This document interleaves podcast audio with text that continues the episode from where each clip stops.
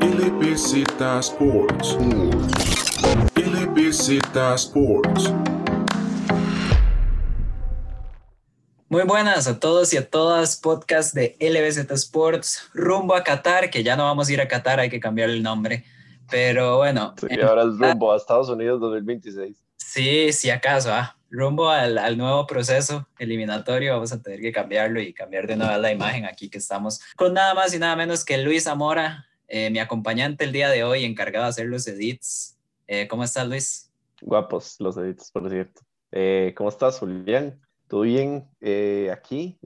dolido, avergonzado, lastimado, pero vamos para adelante. extrañando a Alejandro Echandi, que ya se hace desear él, pero bueno, y no vuelve porque tiene sus salidas nocturnas y uno lo entiende, entonces aquí hay que darle para adelante.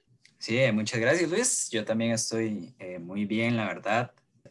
Mucho mejor que la Cele, sin ninguna duda. Y sí, el, el Tito Echandi, que es que dice que se está guardando, está analizando la Champions, así que ahí lo van a poder escuchar. Esperemos que esta vez haga una temporada decente en el Fantasy, ¿verdad, Luis?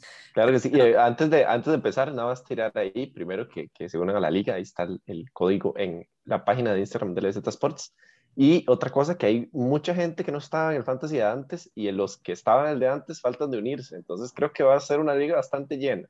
Sí, ya, ya de hecho de, de la primera temporada a la segunda que hicimos fantasy, ya subió significativamente la cantidad de gente y esperemos que siga.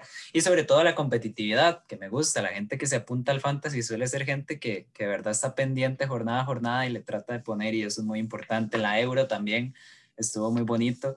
Entonces, bueno, ahí está el código del fantasy. Igual lo vamos a repetir eh, al final del podcast, que esperemos que sea más corto, porque el podcast anterior, aparte de repasar la convocatoria, repasamos un poquito los partidos de Luis Fernando Suárez previo a la eliminatoria. Y ahora tenemos los tres primeros partidos de nueve puntos posibles. Sacamos dos de seis en casa, sacamos uno y vayamos por orden, como es costumbre acá. Primer partido contra Panamá de visita. Luis Fernando Suárez saca un 4-2-3-1. La defensa yo creo que di la esperada, ¿no? O sea, Keylor es lógico, Duarte, Calvo y Oviedo también se, se hacían esperar. Ricardo Blanco le gana la carrera a Keisher Fuller. Celso y Guzmán en la media, que también se podía esperar, siendo sinceros. Jimmy Marín, Ariel Lassiter y Randall Leal.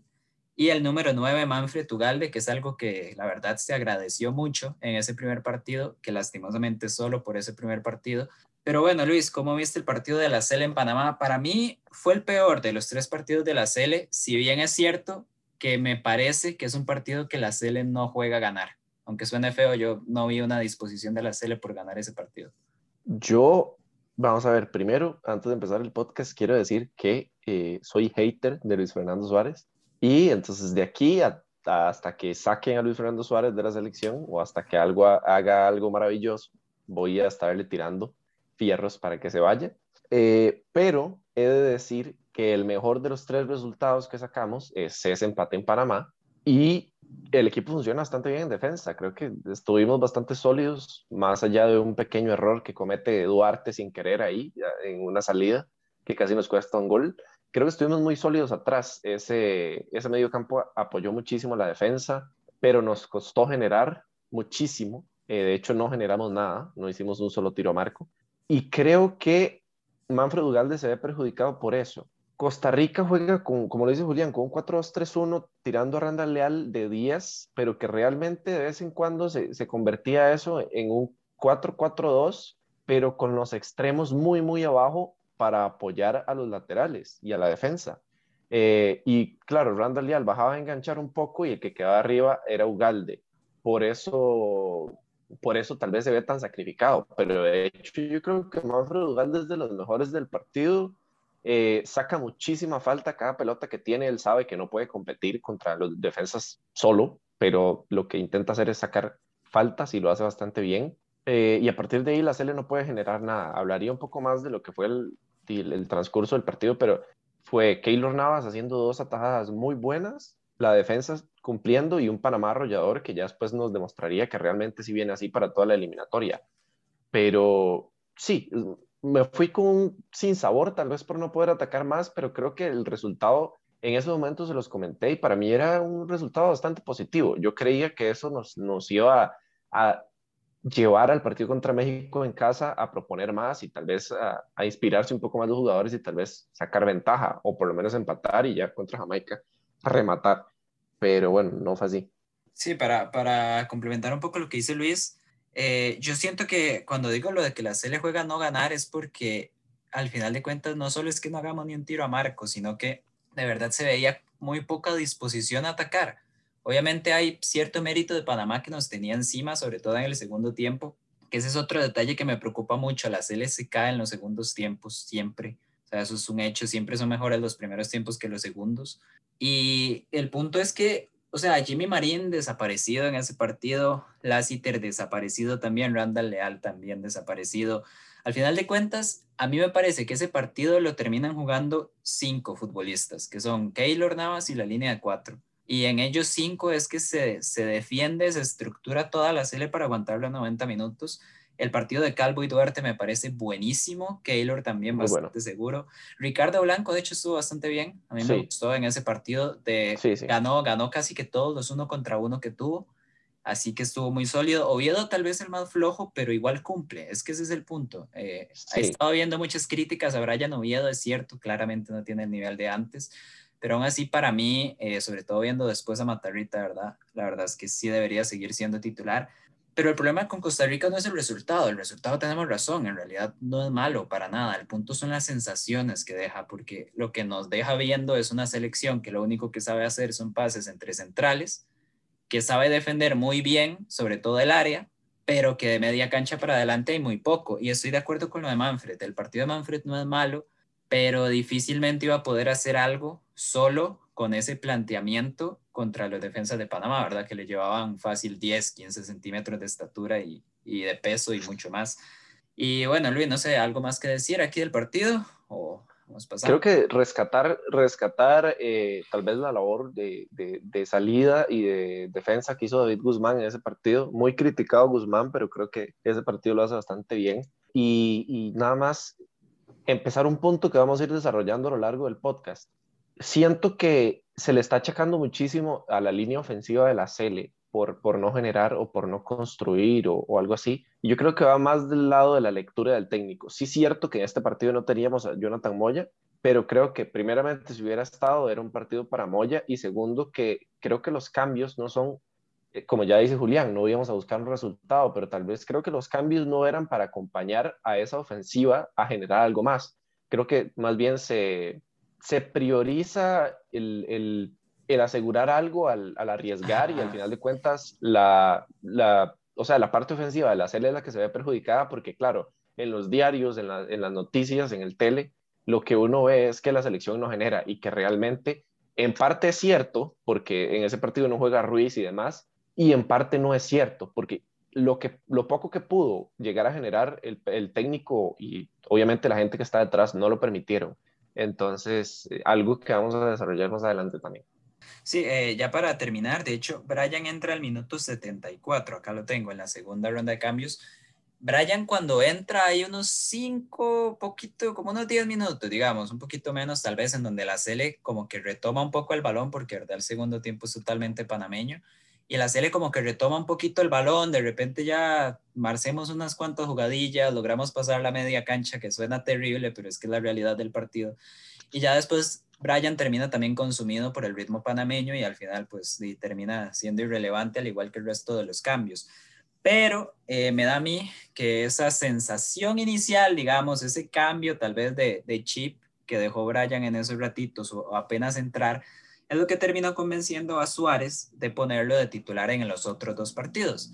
Porque ahora sí, pasamos al partido contra México en el Nacional por dicha la afición, eh, bueno, o sea, no estoy diciendo que por dicha no fuimos al estadio, pero por dicha hicimos, no, sí, sí, por dicha. hicimos quedar mal a la Fede Fútbol. Sí, sí, es, es, feo decir como que dicha que la afición no fue, pero en realidad que dicha que la Fede Fútbol quedó mal, o sea, que, que la sí, sí, sí. quedar mal.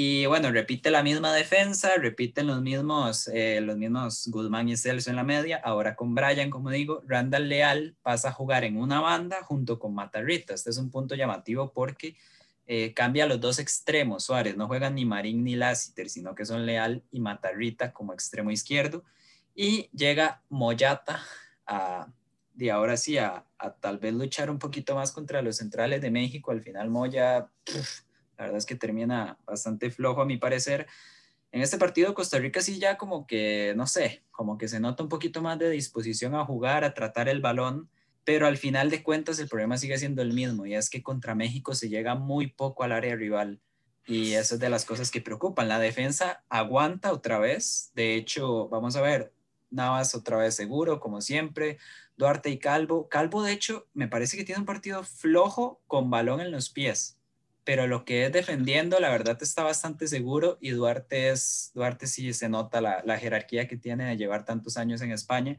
Eh, Oviedo, para mí ahí está uno de los grandes errores del partido. A Oviedo lo sacan por un penal, que es un penal riguroso, la verdad. O sea, yo sí lo considero penal, pero tampoco es de estas jugadas recontra estúpidas por las que uno saca a un futbolista, ¿me entiendo? O sea, no, no, siento que fuera para tanto. Y está bien, Matarrita está de titular, lo bajo a jugar de lateral, meto a Joel Campbell, no suena mal, pero es que Campbell no llega bien a la CL, me parece a mí. La lesión se nota que le pegó y el partido que hace Matarrita de lateral, o sea, ya, ya como extremo no me estaba gustando, me parecía muy alocado, tiraba mucho a Marco sin pensar tal vez las jugadas, pero como lateral Matarrita juega horrible, horrible, juega terrible, de hecho Viedo por eso vuelve de titular al último partido, pero sí, contra México voy a eso, un poquito más de disposición tal vez de la Cele por jugar, pero de lo que se termina demostrando es que es que no, no hay suficiente todavía contra un México que la verdad tampoco mostró mucho. En defensa, dos cosas. La defensa estuvo perfecta, solo hubo dos errores en todo el partido. El primero, cuando se resbala Duarte, que si bien es cierto, es el mejor defensa de la Cele, pero termina regalándole un gol a Funes Mori, que si hubiera sido el Chicharito, o eh, hubiera, o Raúl, no, digo el Chicharito para dar algo bajo, si hubiera sido Raúl Jiménez, Costa Rica pierde 5 a 0, pero Sí, o sea, le, dejan bandeja de plata el gol y nada sale con una mano izquierda increíble y, lo impide. Y el segundo error, el penal. Y no solo por, por la patada de Oviedo, sino que siento que la CL estaba defendiendo muy alocada en ese momento en el que México empieza como a presionar la salida, porque Costa Rica hace una muy buena presión alta en el Nacional.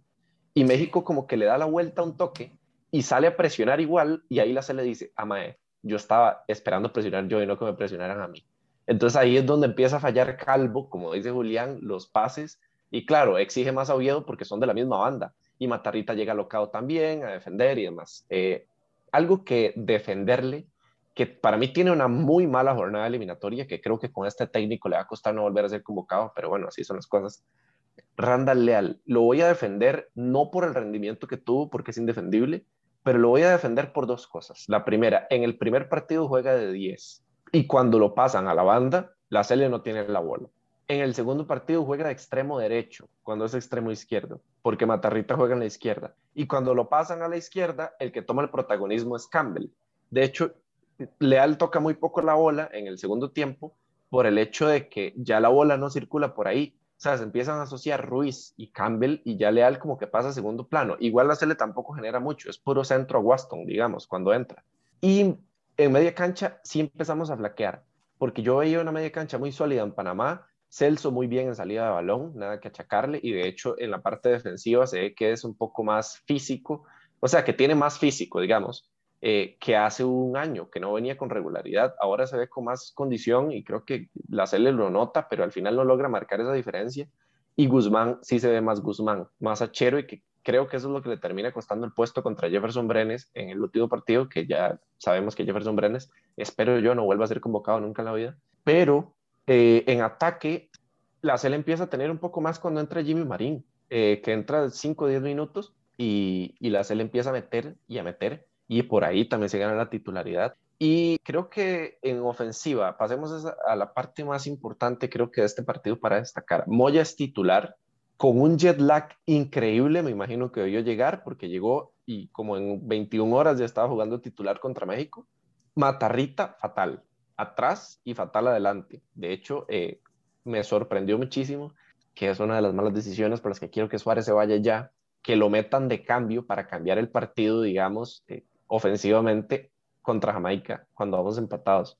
Pero Ruiz muy destacable porque sabemos que Ruiz no corre. De hecho, me dio mucha lástima porque en una de las primeras jugadas eh, recibe e intenta hacer un, o sea, adelanta la pelota para pasarle por detrás al lateral de México. Y la hace muy bien. Es una jugada que hace cuatro años Ruiz hubiera hecho eso, hubiera quedado solo el delantero y se lo hubiera puesto, hubiera sido un jugador. De hecho, yo la vi porque se desmarcó Moya y está muy bien hecha. El problema es que no pudo darle la vuelta lateral, o sea, no le dio la velocidad y hasta ahí, o sea, ahí me dolió porque dije yo, ok, tiene la calidad increíble, pero ya el físico no le da.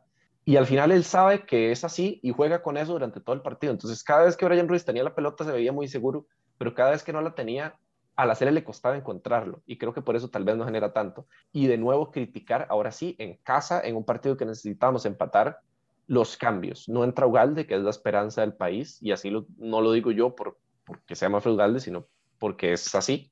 Eh, Jürgens entra muy tarde, los cambios ofensivos tal vez se notan un poco más con presencia, con Jimmy Marín y así, pero creo que, que es una muy mala lectura y es muy mal darle a entender a Manfred Ugalde y a Jürgens Montenegro que ellos van detrás de, de Kendall Waston porque no es un partido contra Honduras en el que necesitemos ganar al minuto 93, faltando una fecha para que termine la eliminatoria. Es una fecha 2 de eliminatoria en la que perfectamente podemos meter a Manfred y a Jürgens faltando 25 minutos para que generen juego. Y no lo lee así el técnico. El técnico prefiere de una vez apelarle a la heroica con Waston y me parece que va muy mal. Por lo demás, de nuevo destacar a, Ricardo Blanco, que creo que fue de los puntos altos de la jornada eliminatoria eh, y poco más, creo que con eso. Sí, me parece muy completo. De hecho, yo el tema que iba a tocar era justo los cambios, que llega muy tarde. Marín entra al 65, que no está mal. Pero Jürgens y Fuller entran al 81 y ahí es donde ya la serie se empieza a ver un poquito mejor. Julián, le meto la pata ahí. Otra cosa, este técnico tiene una manía con los laterales. O sea, vemos que entra Matarrita extremo izquierdo. supuse yo en su momento que él vio algo débil en Oviedo y le vamos a poner un lateral para que le ayude. Eh, y Matarita viene jugando como, como carrilero izquierdo, de hecho, como extremo de vez en cuando, en, en su equipo en la MLS, entonces no está tan mal. Pero contra México mete a Fuller para ganar el partido y contra Jamaica mete a Matarrita, que son, o sea, me parece muy curioso que apele por dos laterales para darle vuelta a un partido. Nunca se lo he visto ningún técnico.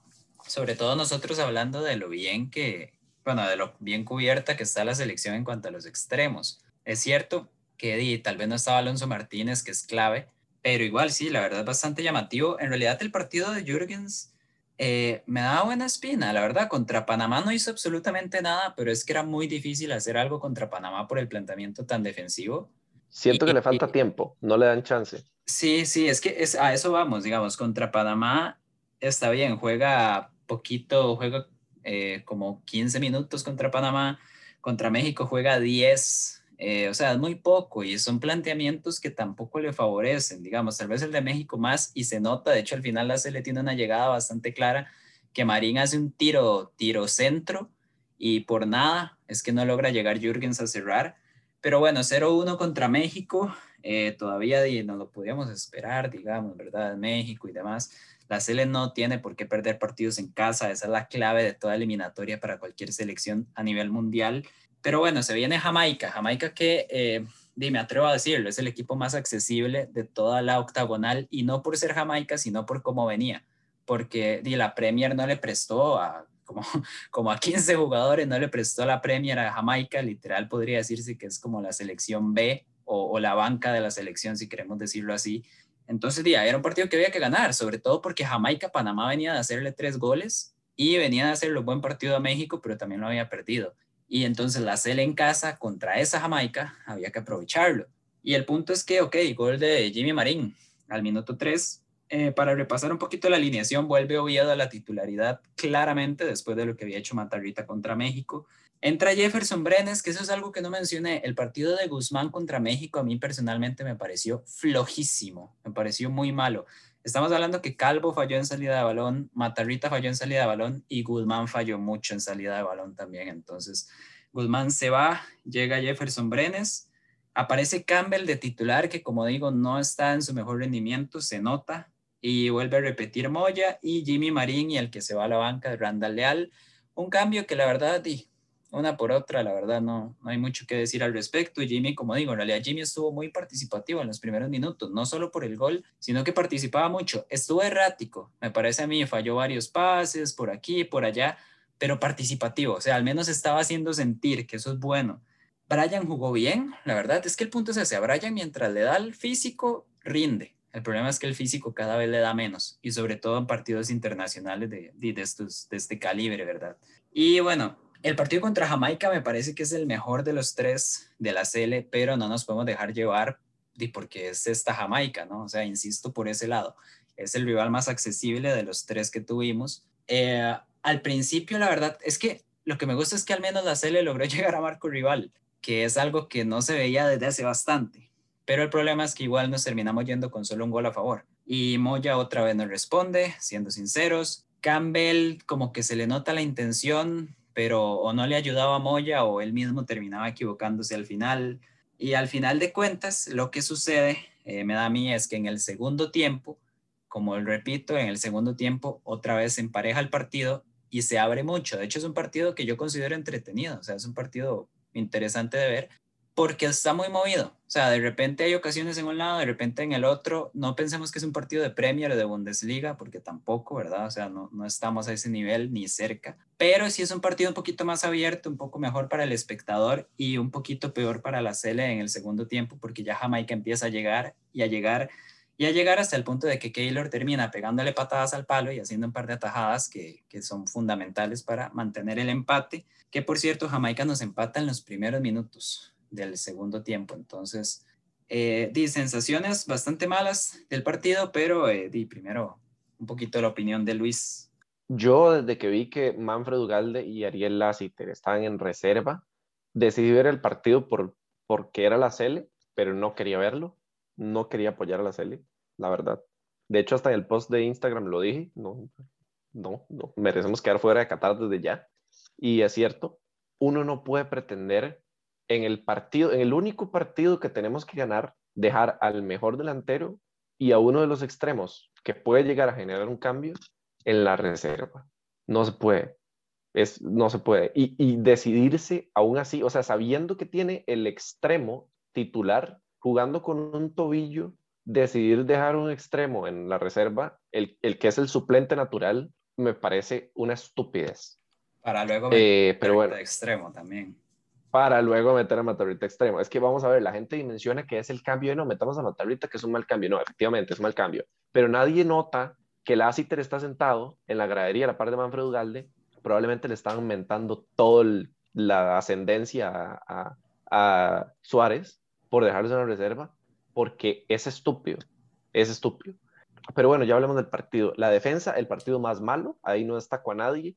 Tal vez Duarte un poco porque porque creo que no sale perjudicado con ninguna acción, pero creo que estaba llegando muy tarde a un par de ellas. En el gol fatal, Ricardo Blanco deja centrar muy fácil, Calvo no persigue la marca, eh, Brian Oviedo mm, tampoco va a saltar a defender, pero bueno, pudo estar mejor ubicado también. Eh, y, y, no, había, no había mediocampistas por ahí cerca también, pero bueno, en defensa mal, vamos a ver. Eh, Ricardo Blanco le pone una asistencia a un jugador de Jamaica, que es por la que Keylor Navas casi termina pateándole la cara. Eh, y luego Brian Oviedo deja que entre un jugador que al final termina estando offside y Keylor Navas hace otro paradón que ya usted lo veía en la cara de Navas y el más decía en ese momento no vuelvo a venir a este lugar. Extremos, Jimmy Marín, me parece que es un partido muy malo, pero también me parece que es el mejor de la serie. Y la gente va a decir que está diciendo este imbécil. Eh, sí, en parte, pero creo que es cierto. Hace un partido muy malo porque todas las decisiones que toma las toma mal. Todos los pases que hace los hace mal y todos los tiros que hace los hace mal. O sea, no hay por dónde cogerlo. Cuando hace un amague contra el jugador de Jamaica en el área y hace un tiro cruzado que estuvo muy cerca de entrar, Campbell está solo en el punto de penal y nadie lo ve. Y después va Campbell y le reclama a Jimmy Marín y claro, todo el mundo, bueno, el delantero primero tira, después pregunta, claro que sí. Pero en ese caso, Campbell está solo, solo. O sea, nada más de poner la bola y Campbell define. Y no lo hace. Mala decisión. Malos pases. Cuando ocupábamos entrar, nos entró bien. Cuando ocupábamos definir, tomaba decisiones apresuradas, como tirar de fuera del área sin ningún motivo. Em, y creo que es destacable y es el mejor del partido porque es el jugador que más nombran, es el más incisivo, es el que más tiene chances. Entonces, al final de cuentas, dependemos de eso, pero no está fino. Campbell, no sé por qué él mismo no tuvo la personalidad de decirle a Luis Fernando Suárez, Mae, yo no puedo jugar, y, dejó que lo pusiera a jugar así, porque la verdad no estaba haciendo nada bien. No pudo asociarse con Moya, como dijo Julián, y en parte creo que es no solo por la habilidad de Campbell, eh, la, la lesión de Campbell, sino porque Moya no le ayuda, pero bueno, es parte de. De hecho, Brian Ruiz le pone una bola increíble a Campbell en el segundo tiempo, que creo que fue lo único bueno que, que hizo la Cele, y Campbell no llega, y se ve que no es porque le falta velocidad, se tira, digamos, el Mae no quiere correr más, y es una mala decisión que el Mae no, no pida cambio, no se sienta responsable de eso. Leal, ahora sí, el único partido que juega en su posición entra fatal, eh, y entra muy poco tiempo. Jürgens entra muy poco tiempo. A Waston lo meten al, 90, al 89 junto con Jürgens. Y sí, lo, de los demás, Ruiz y Moya, Ruiz, pases increíbles, pero igual el físico. Y Moya, el, el pivot que hace para el gol y se desapareció. Creo que lo más destacado es la basura que se le puede tirar a Luis Fernando Suárez. No puede dejar esos jugadores en la reserva, no puede hacer esos cambios y no puede meter a la gente para empatar el partido al minuto 89. No se puede. y de acuerdo. responsabilidad de él responsabilidad de Ronald Gómez y responsabilidad de toda la gente que tiene para asesorarlo, para tomar decisiones. Es impresionante que un entrenador sea tan incompetente. Demasiado. yo siempre me quejo, y señor, perdóname por lo que voy a decir, eh, me quejo mucho de que Klopp dura mucho en hacer los cambios, porque es medianamente cierto, de vez en cuando tarda como hasta el minuto 75, 80, cuando ya el Liverpool eh, le va a costar un poco más, pero es que una cosa es tardar y otra cosa es al minuto 89 hacer un cambio. o sea, yo, imagino Montenegro en la línea de, de ahí, ahí, en la pura banca, a la par del cuarto árbitro, como diciendo, madre, ¿para qué putas me va a meter? ¿Para qué? No solo Jürgens. Y Waston, como, madre, hace 15 minutos era. Waston como... No, sí, Waston, diga, pero Waston es defensa, uno lo mete... sí, sí, digamos, Waston, Waston uno lo mete, pero el mae, el mae, él mismo sabe que lo van a meter faltando un ratillo para que, para ver si, para eso lo llevaron. Pero Jürgens no. O sea, Jürgens que lo metan dos minutos, o sea, ni en la liga le hicieron tanta injusticia, que lo trataron tan mal, lo mandaban a préstamo cada rato cuando va a tener que ser titular, pero bueno, ni ahí lo trataban tan mal. Y vamos a ver, Manfred Galde llegó hoy a Holanda y el MAE no sabe hablar holandés y hoy putió en, holandés a Luis Fernando Suárez. Le mentó toda la madre y, el papá y, la hermana, todo se lo mentó. Porque uno no puede ser todo, todo, todo. El MAE agarró a Colombia y, se le cagó. Más con las declaraciones de, Suárez, ¿verdad? no, no, no, no, no, no, no, no. Y, o sea, vamos, metámonos en eso, pues, después del partido, después del partido. Pero, ¿cómo vas a decir que Manfred Ugalde pierde los duelos contra los panameños si con unos 72 sacó ocho faltas del partido de Panamá fuera de ventaja, digamos? Sí, o sea, sin nada, sin nada a favor. Tratarlo como una miseria cuando él está haciendo magia. Un punto interesante, Luis, que ya como para ir cerrando, ya que hablamos de los tres partidos, ¿cómo se vería la Sele con, con dos delanteros? O sea, Ugalde haciendo lo mismo que hace con Panamá, Julián, pero sea otro delantero el que le esté quitando a los defensas. Julián, ¿usted se acuerda la previa ¿Qué formación le dije que usáramos yo? Que usara, ¿Qué formación yo le dije que usáramos? El, sí, el, el 4-4-2. O sea, de hecho los dos la teníamos igual, solo que cambiaba como el, el okay, ganche, digamos. Ok, pero, pero, pero un 4, o sea, yo odio el 4-4-2, pero esta serie tiene que jugar 4-4-2. Ugalde y Moya o Ugalde y Jurgens y dos extremos. Y Brian que entre de cambio. Y listo. Así.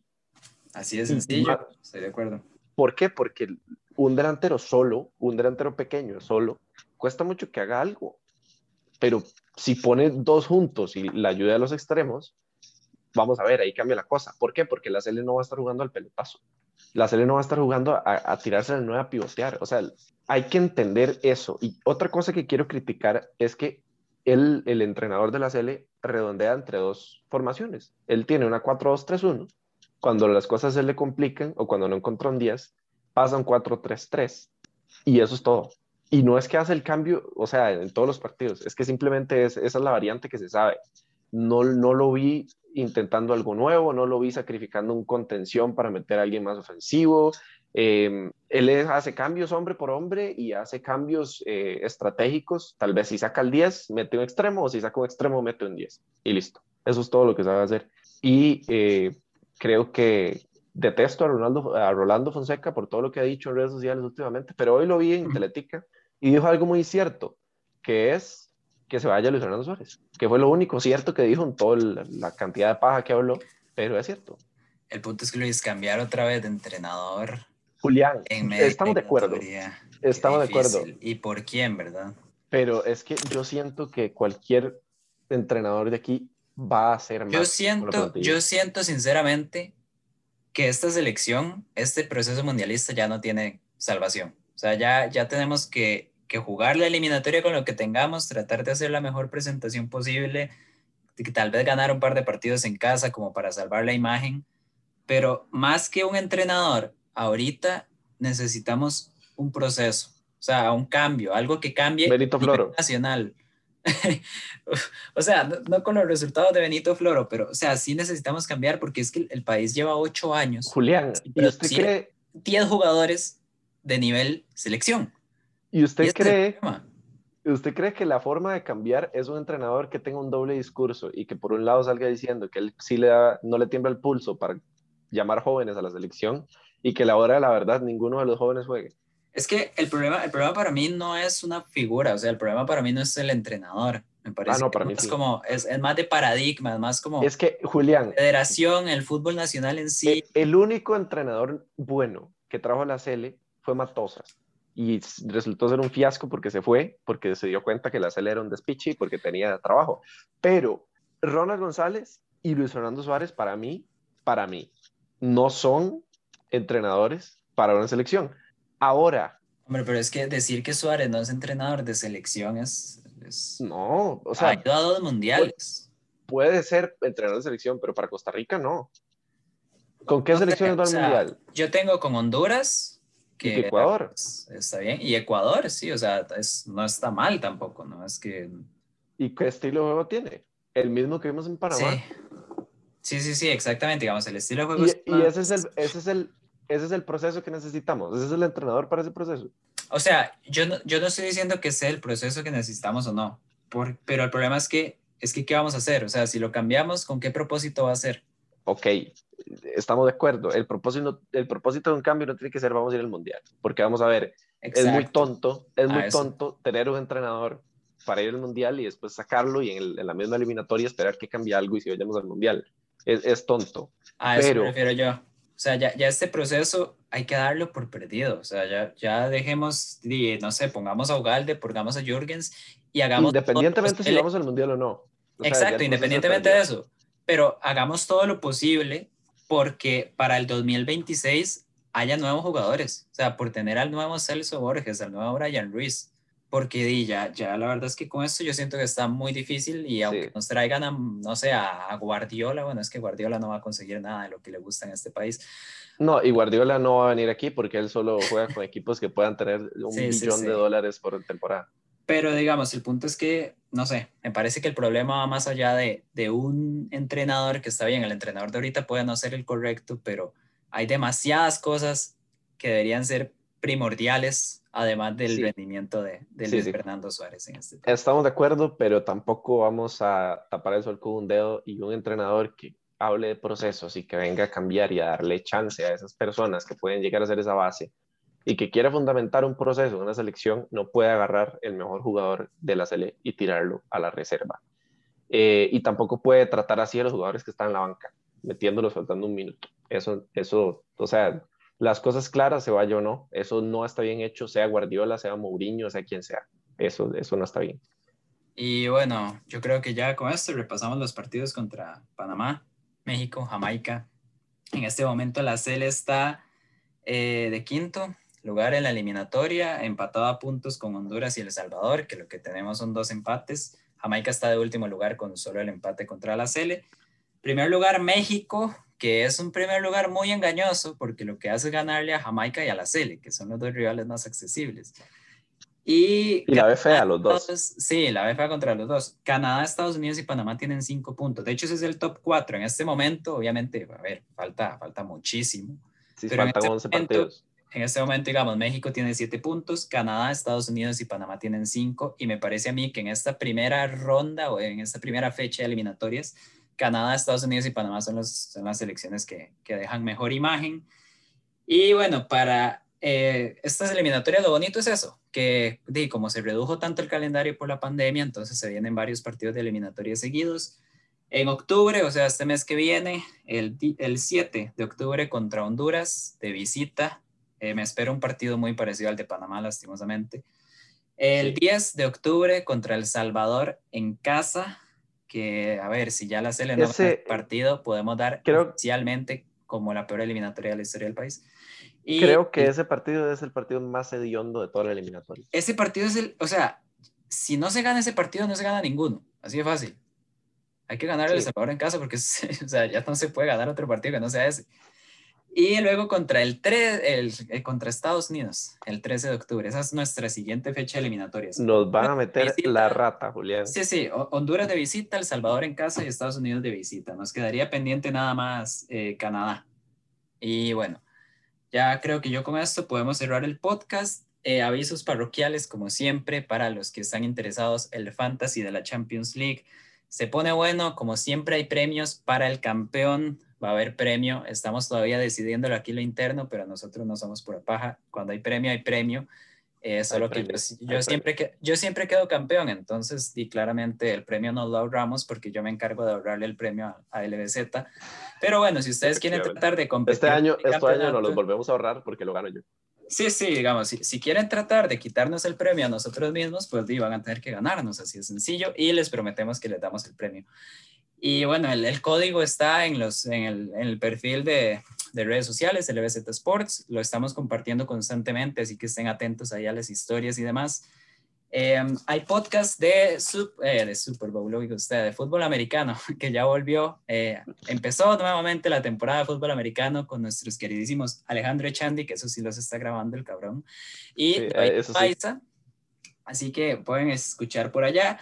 Nosotros vamos a seguir grabando de fútbol, se viene, ya hace rato está la fase de grupos de la Champions, tenemos que hacer nuestro podcast con invitado especial y demás, ya es toda una tradición aquí en LBZ, así es como empezamos, analizando todos y cada uno de los 32 equipos de la fase de grupos, desde nuestro queridísimo Chelsea FC hasta el Sheriff Tiraspol, y es un, es un podcast larguito. Para que este es un podcast largo, pero a ver, tiene invitados, van a conocer los jugadores, van a conocer equipos que no conocen, por ahí sacan. Y les vamos a armar el fantasy. Les armamos el fantasy, eso es súper importante también. Sí, claro que sí. De hecho, no, piensen que es arte magia, nosotros les tratamos de pegar ayuditas, pero es que, a ver, tienen que poner su parte. La gente no escucha los podcasts. Tienen que escuchar los podcasts. Y para terminar, eh, hemos estado poniéndole un poquito más al tenis ya grabamos podcast de Roland Garros, Wimbledon nos lo saltamos porque el final de semestre nos mató a todos aquí. Y estuvo... Y Wimbledon la verdad es que estuvo aburridito, sí, porque ya Djokovic había ganado con solo presentarse. En este US Open eh, al menos está un poquito, porque a ver, Djokovic tuvo el bajonazo de los Juegos Olímpicos, Zverev tuvo el subidón de los Juegos Olímpicos, Medvedev ahí puede ser. El tenis femenino, como siempre, no se sabe qué esperar y ha habido muy buenos partidos, entonces eh, pueden esperar también podcast del el US Open, probablemente con uno que otro invitado, eh, como ya tuvimos la vez pasada con Martín Echandi, tío de nuestro queridísimo Tito Echandi y campeón costarricense varias veces, así que estén atentos por ahí y listo. Nada más, ¿cierto, Luis? Nada más, hasta la próxima. Eh, sí, hasta la próxima. Síganos en redes sociales, Twitter, Instagram, Facebook, LBZ Sports. Tenemos página web, estamos tratando de subir de vez en cuando poco de contenido, entonces ahí también lo compartimos en redes sociales y eso sería todo. Hasta la próxima. Hasta la próxima. LBZ Sports. LBZ Sports.